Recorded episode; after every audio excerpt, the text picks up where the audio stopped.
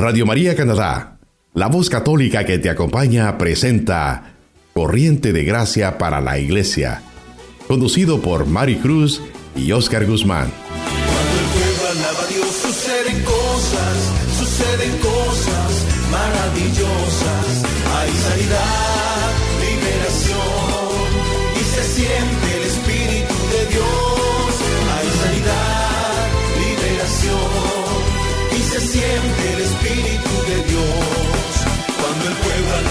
suceden cosas, suceden cosas maravillosas. Cuando el pueblo alaba a Dios suceden cosas, suceden cosas maravillosas.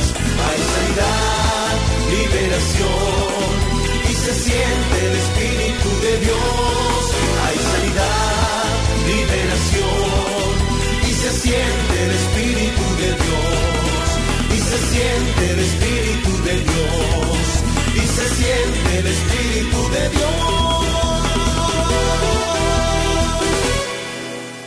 Un ratito. Ok.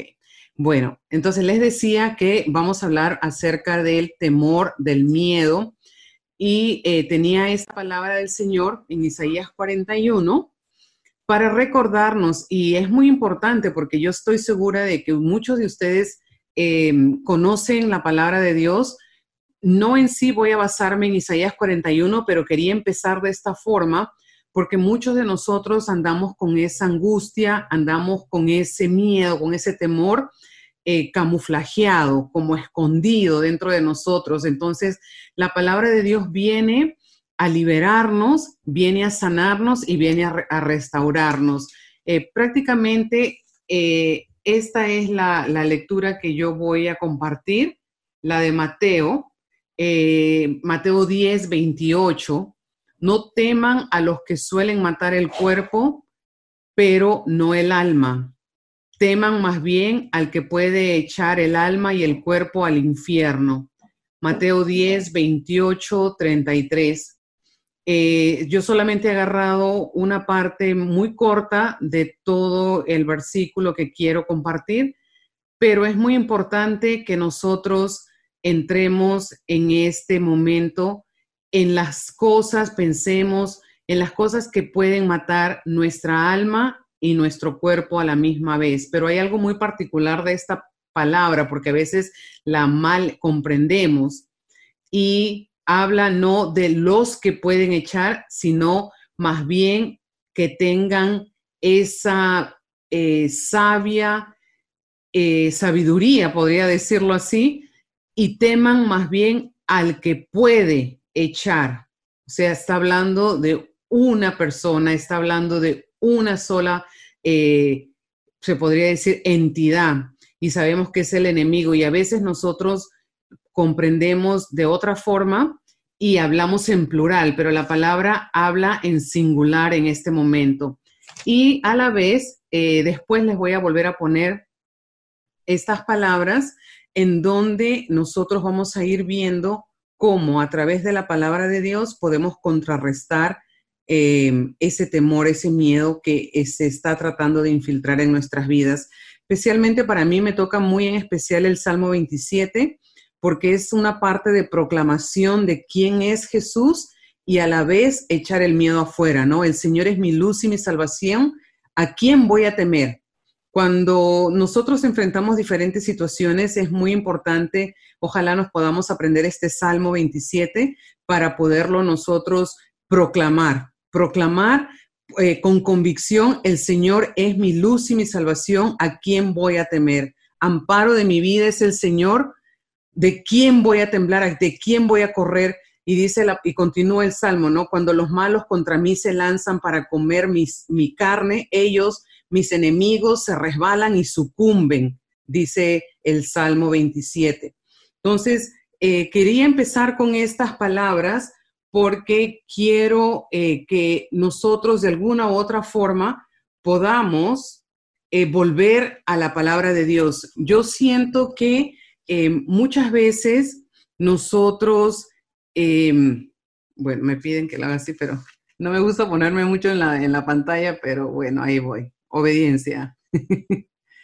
Está ¿Sí se ve así como, está bien así, hermano Marco, así? Ok. Sí. Ok, entonces, em, quería hablar acerca de no solamente una palabra, aunque voy a basarme en Mateo 10, pero es muy importante en este tiempo que nosotros volvamos a la palabra de Dios. ¿Por qué? Porque hemos vivido pues este tiempo de pandemia, estamos viviendo ese tiempo de pandemia, pero no solamente el miedo viene por la pandemia, el miedo está viniendo a nuestras vidas en sí por las situaciones que nosotros hemos enfrentado como personas, como seres humanos, desde el vientre de nuestra madre, desde que nos estábamos nosotros eh, tejiendo en el, en el vientre materno, todo lo que nosotros hemos recibido, todo lo que nosotros hemos de alguna u otra forma eh, captado ahora en este tiempo de miedo, se podría decir, es donde se está acentuando más lo que hemos recibido desde niños. Los ataques, las situaciones, lo que estamos enfrentando a nivel global sigue continua, o sea, continúa, está ahí, no, no cambia, más bien se está incentificando, se está poniendo mucho más fuerte esa lucha.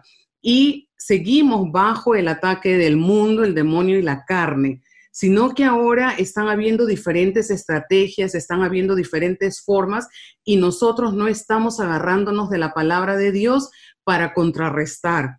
El Papa Francisco acaba de hablar eh, de la idolatría, pero no de la idolatría de, un becerro, de un, de un ídolo, sino de cómo el miedo nosotros lo agarramos y lo hacemos ídolo, porque no podemos salir de la ansiedad, no podemos salir de, de, esas angustias, de esa depresión. Entonces, em, voy a tocar un poquito acerca de lo que él ha compartido, pero el mundo sigue seduciéndonos, entonces estamos todavía nosotros bajo ese ataque. El demonio con sus mañas sigue tratando de hacernos soberbios a cada uno de nosotros, irritando nuestra vida, eh, haciendo cada vez más gigante los temores y las situaciones que están alrededor. Y la carne con la cual nosotros vamos luchando diariamente, este enemigo interno, cada vez también nos quiere ir jalando, nos quiere ir sacando del camino del Señor para que nos olvidemos que tenemos que hacernos violencia interna para poder vencer los vicios, los deseos, la carne, la carne que es nuestra, nuestra gran lucha, nuestro yo, el poder vencerlo para que Cristo siga cada vez más brillando en nuestras vidas. Y es muy importante que nosotros nos examinemos ante estos ataques del mundo, el demonio y la carne, para ver ahora cómo este miedo que está tratando de paralizarnos, ya sea de manera espiritual, pero también eh, en las acciones, en la vida con nuestras familias, en la manera de cómo nosotros nos vamos desenvolviendo, hay que hoy día, a través de la palabra de Dios, desenmascararlo. ¿Por qué? Porque el enemigo quiere paralizarnos. Entonces, ante ese miedo, nosotros lo vamos a contrarrestar con la fe y con la esperanza. Contra el mundo, nosotros vamos ahora a pensar que somos personas de destino hacia el cielo. O sea, cuando vienen los ataques del mundo, de la carne, del demonio, del miedo, yo tengo que contrarrestarlos de alguna u otra forma. No me puedo quedar así, no, sino que tengo que ponerme en son de batalla para poder ir ganando a través de la fuerza del Espíritu Santo. En este tiempo tan difícil que nosotros estamos viviendo, tenemos que vivir más sometidos al Espíritu Santo, más agarrados al Espíritu Santo. Y hace como dos semanas yo tuve un sueño muy chistoso porque yo sentí en sí que fue una revelación de Dios. No me digan cómo les explico, pero soñé con la obediencia. Y no, no, no sé, o sea, explicarlo, pero era la obediencia que me estaba hablando.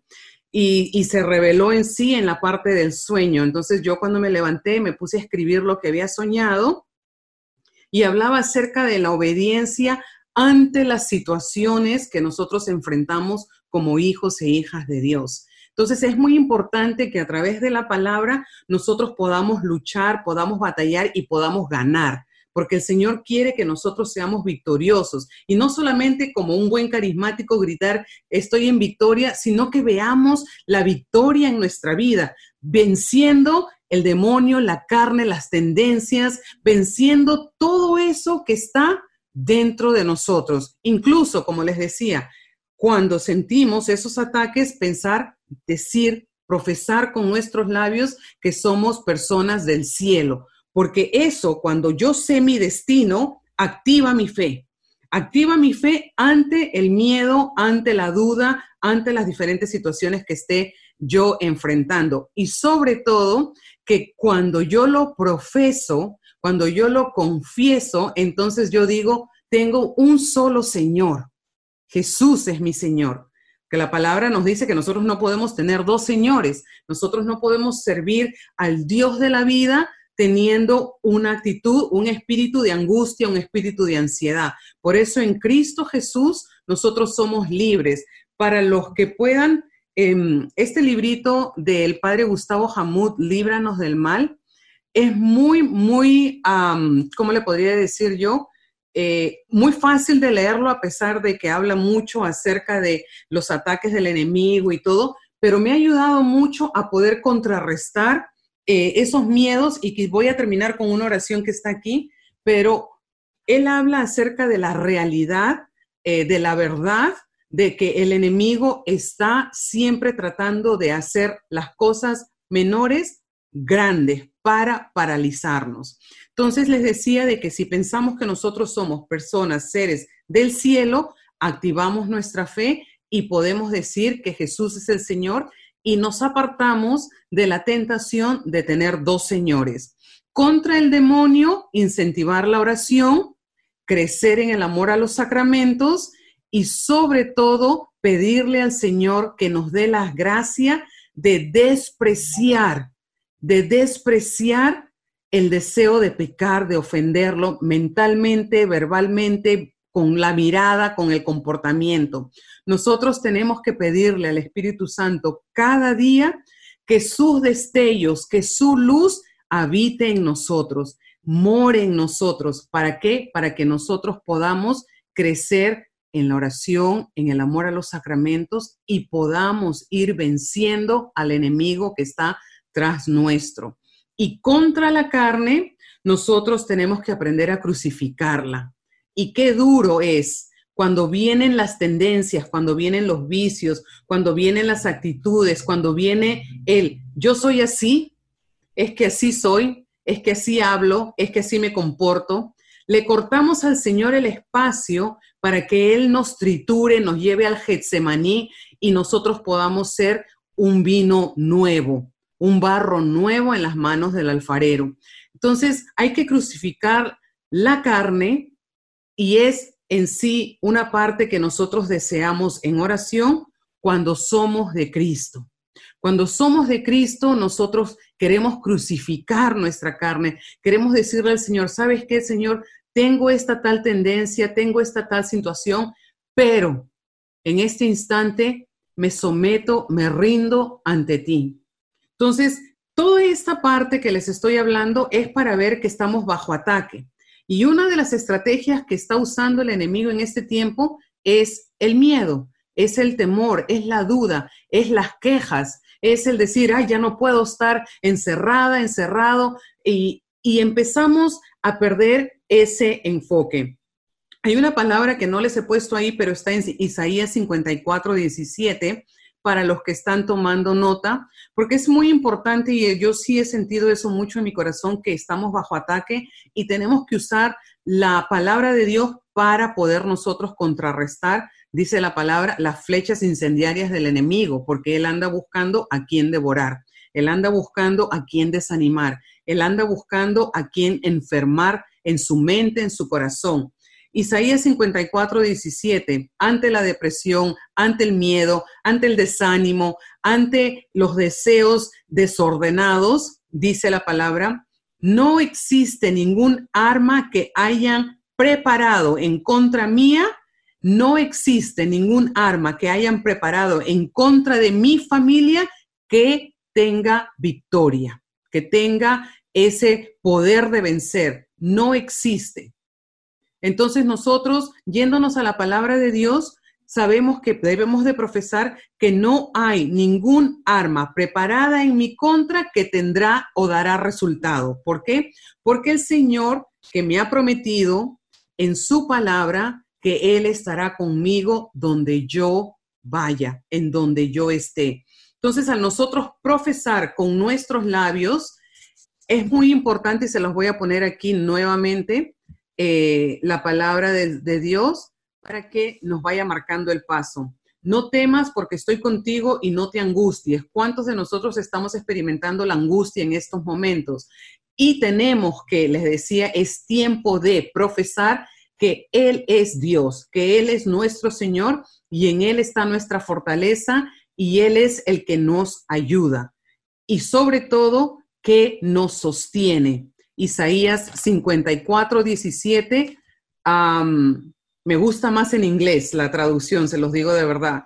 A no weapon formed against me shall prosper. O sea, no hay ningún arma que haya maquinado el enemigo en contra mí, en contra de mi familia, que dará resultado. Entonces, al nosotros profesar esa palabra de Dios, nosotros vamos ganando esa eh, ese camino, esa batalla, vamos ganando ese territorio. Entonces, les decía, el miedo siempre va a estar presente. Y les voy a poner la otra slide mientras voy hablando, ustedes van tomando nota de estas palabras para que les ayude a contrarrestar. El miedo siempre va a estar presente, no se va a ir, pero sí podemos, en el nombre de Jesús, superarlo. Lo que nosotros estamos experimentando en nuestras vidas es lo que hemos recibido desde el vientre materno y es muy importante que nosotros de manera personal pongamos delante de la presencia del Señor en los tiempos que estamos también asistiendo a misa dentro de la Eucaristía nuestra gestación para que desde ese momento el Señor empiece a liberarnos y a limpiarnos y a sanarnos de esos miedos. Las actitudes, los comportamientos, lo que nosotros vamos ahora de adultos dando, reflejando, es lo que hemos recibido desde nuestra niñez. Por eso es muy importante que nosotros clamemos sanidad, sanidad de los miedos con los cuales arrastramos. Y ahora, mis queridos hermanos, les digo que no solamente lo arrastramos, sino que los pasamos los transferimos a nuestras generaciones, a nuestros hijos, a nuestros nietos. Por eso es muy importante que delante de la presencia de Jesús nosotros podamos poner esos temores recibidos desde nuestra niñez para que el Señor nos pueda liberar. Esos miedos recibidos y también transferidos de nuestros padres hacia nosotros, todo eso es muy importante para que nosotros podamos pedir la sanación y seamos ser liberados. Ahora, usted puede ir pensando cuáles son mis temores, cuáles son mis inquietudes, pero hay también miedos desordenados, miedos que quieren destruirnos. No solamente el miedo de ponernos más viejitos y tener un poquito más de canas. Esos miedos son eh, miedos tranquilos que podemos nosotros sobrellevar pero hay miedos que nos angustian y nos deprimen, nos destruyen. Todo eso usted tiene que ir evaluando para ponerlo delante de la presencia de Dios y pedir esa sanación. Yo voy a tocar unas cuantas palabras y solamente me voy a basar en Mateo porque adentro de toda la palabra de Dios podemos encontrar muchos, muchos aspectos del miedo. Eh, les voy a dar las citas bíblicas, esas sí no las apunté aquí, eh, si gustan, puedo sacar esta ya. Eh, o si no, me avisan y lo vuelvo a poner. Em, Mateo 8:23. La palabra de Dios es rica, la palabra de Dios es liberadora, pero en la palabra de Dios vemos unas escenas que eh, nos invitan a que nosotros clamemos al Señor en estos momentos difíciles. En Mateo 8:23, cuando Jesús eh, dormía en la barca. Eh, sabemos muy bien esa escena que los discípulos eh, se acercan al Señor porque estaba durmiendo y ellos estaban totalmente, pues, como diríamos en Spanglish, paniqueados, ¿no? Con un miedo intenso. Mateo 9, 18, cuando ah, Jairo corre a los pies de Jesús a pedirle por su hija que está enferma, pero llega el sirviente y le dice, ya no molestes al maestro porque tu hija acaba de morir. Eh, el miedo que existe en esa escena, no de Jairo, porque Jairo estaba postrado a los pies de Jesús, sino que me gusta mucho el relato de lo que sucedía en el entorno de Jairo. Eh, lo vamos a tocar eh, dentro de un ratito. Mateo 10, 28, algo muy bonito que el Señor desde la palabra de Dios siempre nos dice a nosotros, sus hijos amados, de que vamos a tener situaciones difíciles.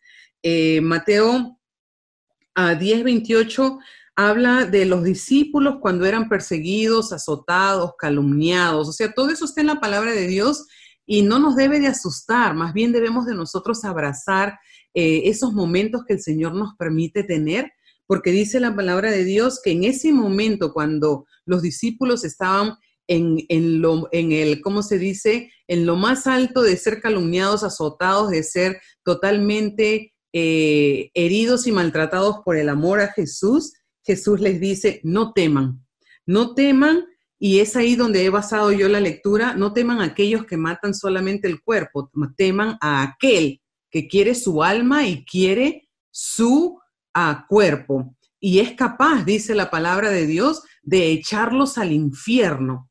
O sea, vamos a ponernos nosotros en el camino para poder entender toda la panorámica de lo que el miedo es y hace. Y la otra que voy a tocar rápidamente es Mateo 14, 25. Después, si gustan, les voy escribiendo las, las citas bíblicas. Es donde Jesús, y me fascina esta parte, cuando Jesús, eh, Pedro está en la barca y Jesús se acerca y va caminando sobre las aguas y, me gusta mucho la, palabra de Dios, Mateo 14, 25, cuando dice que ellos comienzan a gritar. ¿Cuántas veces nosotros no nos hemos puesto en, ese, en esa sintonía también de gritar, de tener pánico, de tener angustia, de, sentir ciertas emociones que no tienen ese control bajo la presencia de Dios? Y de inmediato Jesús, como siempre, entra en acción, entra en nuestra vida, irrumpe el momento que nosotros estamos pasando y les dice al instante. Eso está en la palabra de Dios. Dice, Jesús dice al instante, ánimo, no teman, soy yo. O sea, esto es como una guía para yo poder seguir caminando, para que usted pueda seguir caminando en medio de la adversidad, porque si yo vengo y les digo, miren, todo les va a salir muy bien, no va a haber ningún problema, no va a haber ninguna situación, pues sería algo falso.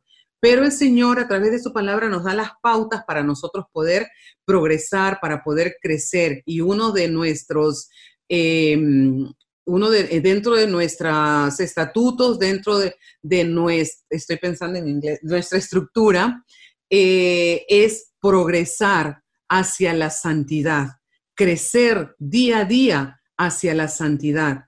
O sea, esos son los objetivos para nosotros como renovados carismáticos, ¿no? Progresar de una forma madura hacia la santidad y a nuestra conversión.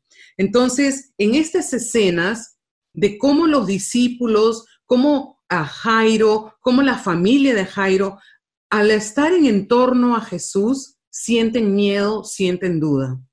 Y yo en lo que estaba preparando esto puse aquí en mis notas, yo creo que es un tiempo también de pedirle perdón al Señor por haber dudado, por haber fallado, por no haber confiado, por no haber confiado plenamente en su misericordia, en su presencia que camina con nosotros. ¿A quién voy a temer? Amparo de mi vida es el Señor. ¿De quién voy a correr? ¿No? Y como dice el Salmo 27, cuando los malos contra mí se lanzan para comer mi carne, dice, ¿no? Mis enemigos se resbalan, mis enemigos sucumben. O sea, mis hermanos, si nosotros usamos la palabra de Dios para, para pelear, para guerrear, porque nosotros tenemos que guerrear. Eh, no pueden ver aquí, pero estoy en mi oficina y en la parte de la puerta de la oficina yo me mandé a hacer un cuadrito y se llama War Room mi cuarto de guerra. Y muchas veces convierto esta pequeña oficina en un cuarto de guerra, eh, con mi familia, con problemas, con situaciones, con enfermedades, con el mismo COVID, con la pérdida del padre Juan. O sea, nosotros tenemos que saber pelear, tenemos que saber guerrear. Somos buenos para pelear con todo el mundo, con el esposo, con la esposa, con los hijos, pero tenemos que guerrear contra esas potestades que no son de carne y hueso, sino que son eh, luchas espirituales. Entonces Jesús en la barca que dormía, los discípulos enfrentan esta tempestad, esta tormenta, como la puede enfrentar usted, como la puedo enfrentar yo y le dicen al Señor, nos estamos hundiendo. Y yo meditaba en esa parte cuántas veces el Señor me pide remar mar adentro, pero mi miedo, mi temor, mi duda, mi manera de ser me hace hundirme. Entonces la pregunta es, ¿cómo estamos? ¿Nos estamos hundiendo o estamos remando? Nosotros estamos ahorita experimentando este coronavirus, todo lo que está pasando, esta situación nos está hundiendo o nos está haciendo remar mar adentro. Sí, Señor, contigo todo lo puedo, todo lo puedo en Cristo que me fortalece. Vamos a seguir adelante, vamos a salir adelante. Y este miedo que se apodera de nosotros muchas veces se torna en ansiedad, pero ataca nuestra fe. Y es ahí donde yo ponía en mis notas, debemos de pedirle perdón al Señor porque fallamos. Maricruz falla, se siente muy débil y no puede avanzar. Entonces, estamos en esta época profesando, me estoy hundiendo o estoy remando. La lectura de Jairo, muchos de nosotros conocemos, es pan comido estas lecturas, pero las quiero solamente traer a referencia para ver nuestros comportamientos y nuestras actitudes. Jairo en Mateo 9, 18, él tiene una actitud muy bonita en medio de la situación difícil que es su hija se está muriendo. Corre a los pies de Jesús. Nosotros tenemos que correr también a los pies de Jesús, aunque vengan, así como fue el siervo y le dijo, ya no molestes al maestro, tu hija ha muerto. Algo muy bonito que se destaca en Jairo es la fe que él tenía. La fe que le dice a Jesús, eh, no importa lo que me están diciendo, pero yo solamente sé que si tú impones tu mano, ella vivirá. Esto es lo que Jairo le dice a Jesús en tiempo de adversidad, en tiempo del caos, en tiempo del problema grande. Y hay algo muy bonito que aquí nosotros podemos también relacionarnos. O somos del grupo que se quedó en la casa de Jairo, y dice la palabra de Dios, me gusta la palabra que usa, dice, estas personas, los flautistas, las lloronas, todos los que se quedaron en la casa de Jairo, dice, crearon un alboroto ante la muerte de la hija de Jairo, mientras Jairo estaba a los pies de Jesús. Y es ahí donde Jesús va con Jairo, entran en la casa, y aquí hay una parte de autoridad que nosotros hemos fallado. Dice Jesús en la palabra Mateo 9, 18, eh, no temas, le dice a Jairo, basta que tú creas y tu hija vivirá. esto nosotros tenemos que poder preguntarnos, Maricruz, tú estás creyendo, eh, Víctor, estás creyendo, Ivana, estás creyendo, basta que creas y tu hija vivirá. Pero dice que al entrar Jesús a la casa, echó fuera a los que estaban causando el alboroto.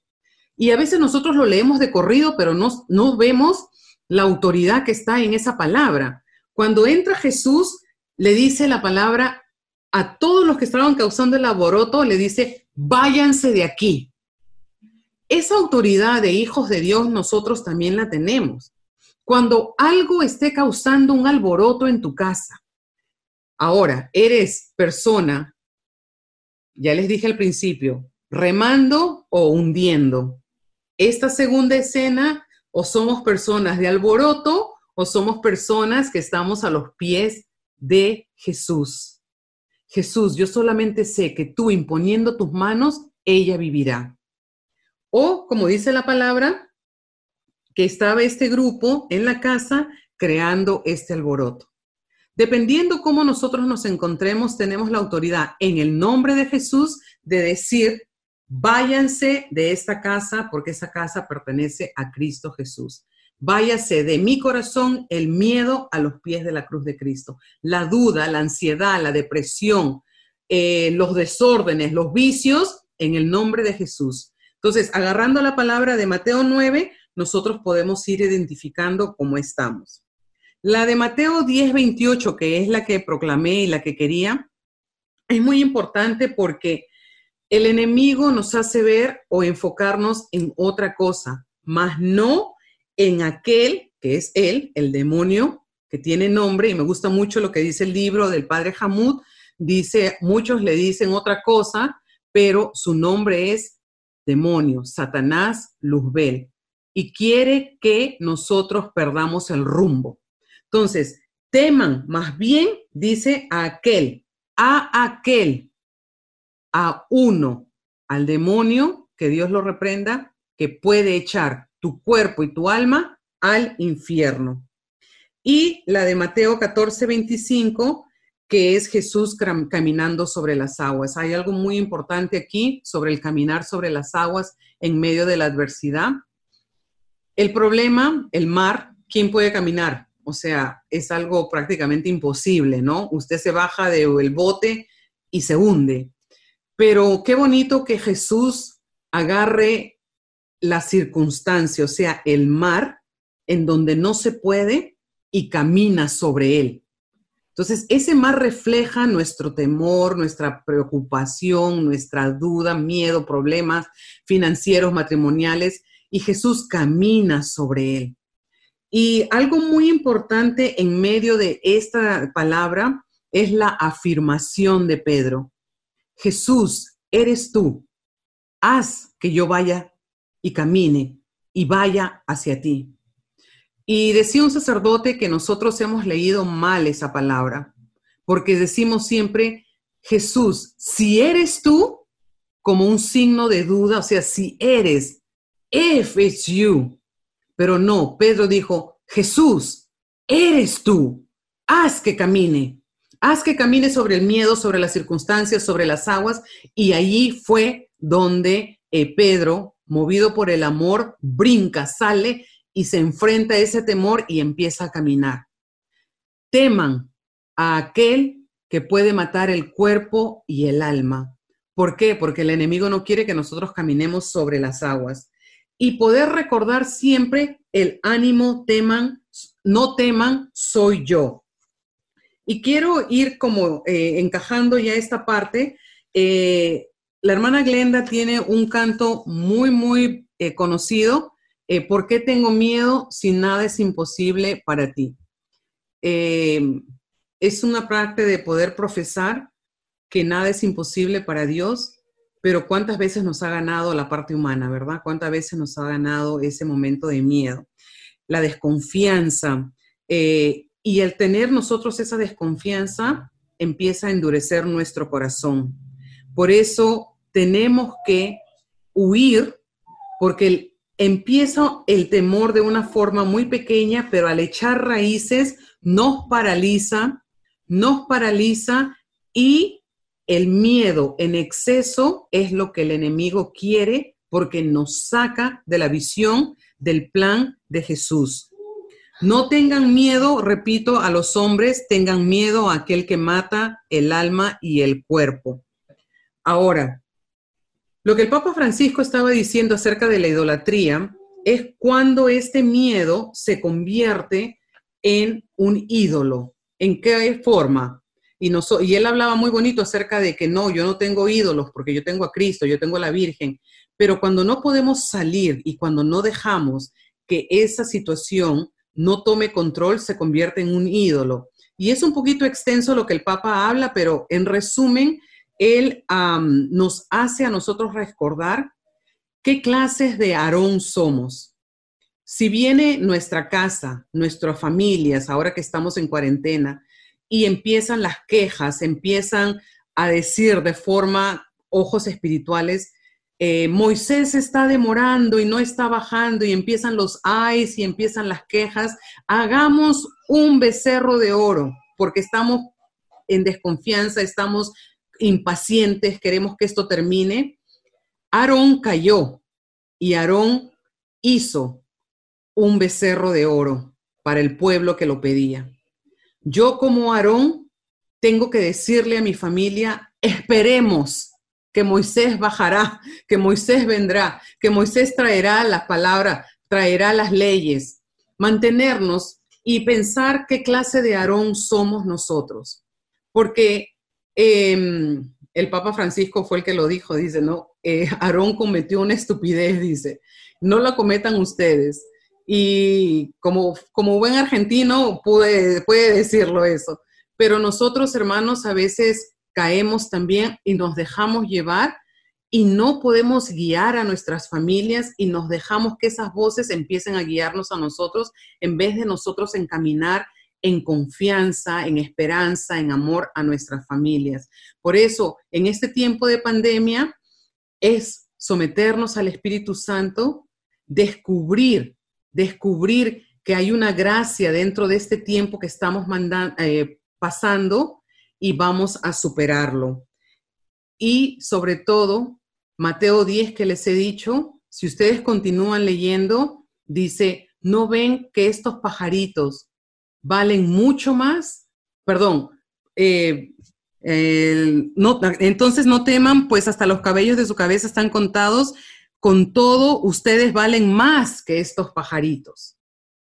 Entonces, el Señor en esta noche viene a que nosotros volvamos a retomar el valor que tenemos, a superar nuestras dudas, superar nuestros miedos, dejar las quejas a un lado que son una trampa del enemigo, los hay, y podamos ser un buen arón, un buen arón en nuestra casa, en nuestra comunidad, la comunidad que tanto nos necesita, la unidad dentro de la comunidad, para que cuando vengan esas voces y querer desvirtuar, nosotros podamos decir no a la idolatría del becerro y hay que pensar muchos eh, en lo que es la idolatría del corazón, también hablaba mucho el Papa Francisco, no de idolatría de un artefacto, de un animal, de algo que podamos hacer, sino lo que hay dentro del corazón, que no es Dios mismo. Puede ser la angustia, la depresión, la ira, pero ahorita lo vamos a enfocar en la parte del miedo el Papa termina diciendo, esto se llama idolatría selectiva y nosotros laicos podemos caer en eso. Podemos caer porque contemplamos dándole un lugar en nuestra vida, ya sea la ansiedad, a la depresión, a la situación. Y esos son espíritus que nosotros tenemos que, en el nombre de Jesús, echarlos fuera. Quiero terminar con una oración y pedirles a todos ustedes que podamos traer a nuestra mente y a nuestro corazón eh, las, las diferentes circunstancias que estamos enfrentando, porque Dios quiere que seamos unos hijos e hijas de fe, de esperanza, de alegría y de gozo. El hermano Roberto decía al principio, dejen, prendan su cámara para poder ver los rostros, porque los rostros son en sí eh, la prueba de que si Jesús vive en nosotros. Y yo tuve que cerrar el mío porque se metió una abeja, una avispa, y yo estaba tratando de sacar la, avispa de la oficina. Entonces eh, cerré la mía y yo le decía al Señor, ¿cómo es cuando una persona convoca, por decirle a la unidad en algo tan sencillo? Yo trato de sacar lecciones de todo lo que sucede en mi vida el hermano Roberto convoca a poder abrir las cámaras para crear la unidad, para crear el pueblo. Se mete una avispa que crea miedo en mí, me apaga la cámara para yo poder entretenerme y sacar esto. Entonces el enemigo funciona de esa forma. La comunidad nos va a mantener siempre a nosotros enfocados en el mismo, eh, en la misma meta. Vamos a caminar, vamos a caer, vamos a levantarnos y vamos a seguir. Pero siempre va a haber un momento en donde se te va a meter una avispa, donde se te va a meter una situación. Pero es allí donde nosotros tenemos que traer la luz de la palabra para poder nosotros eh, seguir avanzando. Quiero terminar con esto que escribí, eh, que encontré hoy día, que me parece muy apropiado hablando del COVID, hablando de salí positivo del examen, salí negativo del examen. Decía una, una lectura que me llegó, ojalá salgas positivo en la fe, ojalá mantengas distante la duda y mantengas aislado el miedo, solamente confiando en Dios en todo tiempo. Que la palabra de Dios nos ayude en este momento a salir positivos en la fe, no positivos en el COVID, sino positivos en la fe. Y terminar con esta oración que está aquí en el librito del Padre Hamud. Y de paso, darles gracias a todos ustedes eh, por ayudarme a mí a crecer en esa valentía, decirle no al miedo, poder eh, ver a través de la palabra de Dios en qué situación me encuentro, si sigo remando, si estoy a los pies de Jesús como Jairo, si estoy eh, llena de temor, gritando, veo un fantasma, como decían los discípulos cuando venía Jesús caminando por las aguas, y que me acuerde que hay alguien, uno, detrás de mi alma y de mi cuerpo, y es capaz de echarme al infierno, como dice la palabra. Por eso mantenernos en gracia, crecer en los sacramentos, como dice eh, el lección divina, ¿no? Lee, medita, ora, contempla y actúa. Súper fácil. Yo lo escribí L Moca para no olvidarme. Lee, medita, ora, contempla y actúa. O sea, los pasos de lección divina para nuestra vida, para nosotros podernos seguir eh, alimentando. Vamos a cerrar nuestros ojos y vamos a pedirle al Espíritu de Dios que siga actuando en nuestras vidas, nos dé la gracia de poder retener su palabra, que es más importante que cualquier palabra que yo haya compartido, que sea su palabra liberadora y sanadora que nos llene en este momento. Esta es la oración que el padre Hamud eh, escribe en el capítulo de cómo vencer el miedo. Dios del cielo, Dios de la tierra, Dios de los ángeles, Dios de los arcángeles, Dios de los patriarcas, Dios de los profetas, Dios de los apóstoles, Dios de los mártires, Dios de los confesores, Dios de las vírgenes, Dios que posees el poder de dar vida después de la muerte y descanso después del trabajo, porque no hay otro Dios más que tú y no puede haberlo porque tú eres el creador de todas las cosas, visibles e invisibles, cuyo reino no tendrá fin. Humildemente nos postramos ante tu gloriosa majestad y te suplicamos que nos liberes por tu poder de la tiranía de los espíritus infernales, del miedo, de sus trampas, de sus mentiras, de su rabiosa maldad Dígnate, oh Dios, concedernos tu poderosa protección y consérvanos sanos y salvos. Te lo suplicamos a ti, Jesús, que vives y reinas por los siglos de los siglos. Amén. En el nombre del Padre, del Hijo, del Espíritu Santo. Amén. Que el Señor les bendiga y que ustedes sigan siempre en esta sintonía de unidad. Gracias por la invitación y cualquier cosita, siempre estamos aquí para apoyarnos los unos a los otros. Así que siempre en victoria. Amén. Amén. Gracias. Amén. Gracias, hermana. Vamos a compartir eh, una canción que nos va a colocar Adriana y para meditar un poco también sobre, sobre todo este tema que la hermana Maricruz nos ha compartido.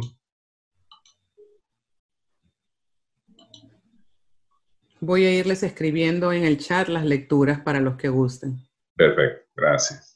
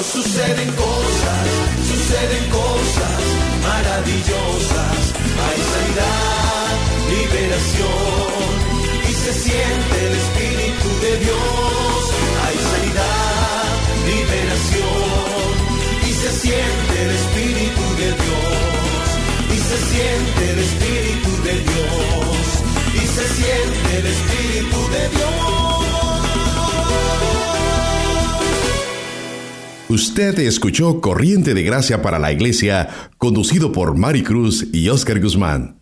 En Radio María Canadá, la voz católica que te acompaña.